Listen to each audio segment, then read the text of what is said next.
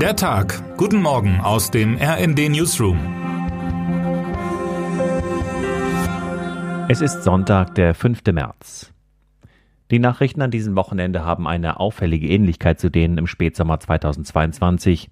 Wieder ist die Ampelregierung im Clinch, wieder steht eine Klausurtagung des Kabinetts an und wieder setzen Journalistinnen und Journalisten auf den Geist von Meseberg als Lösung aller Probleme.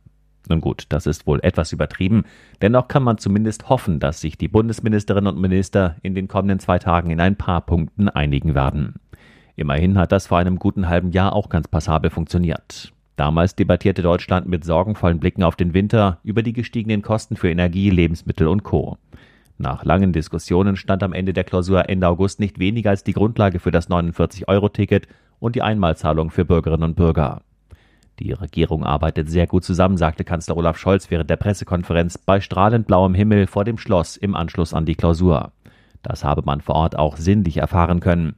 Was er damit genau meinte, bleibt offen. An diese Worte sollte er sich wohl noch mal erinnern, bevor es heute Nachmittag losgeht. Verkehrsminister Volker Wissing dürfte dann eine Hauptrolle spielen.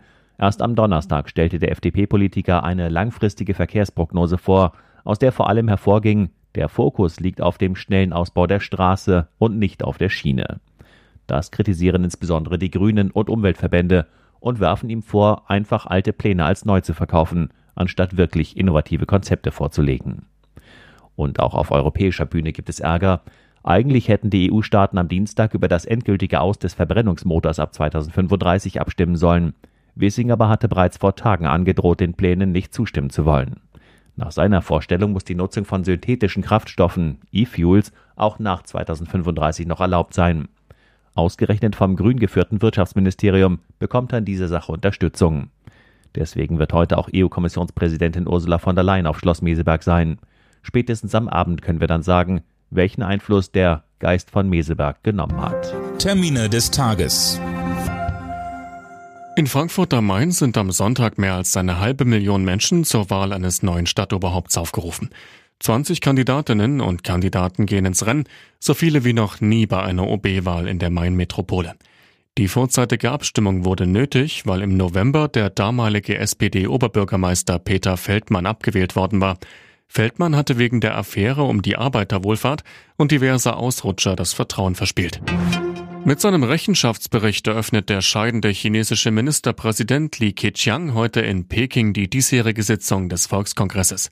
Im Mittelpunkt der gut einwöchigen Tagung der knapp 3000 handverlesenen Delegierten stehen die Billigung der geplanten Regierungsneubildung sowie wirtschaftliche und politische Weichenstellungen. Wer heute wichtig wird. Die neue Saison der Formel 1 beginnt heute um 16 Uhr in Bahrain. Dabei dreht sich fast alles um den amtierenden Weltmeister Max Verstappen, der mit seinem Red Bull auch in dieser Saison wieder zu den Favoriten zählt.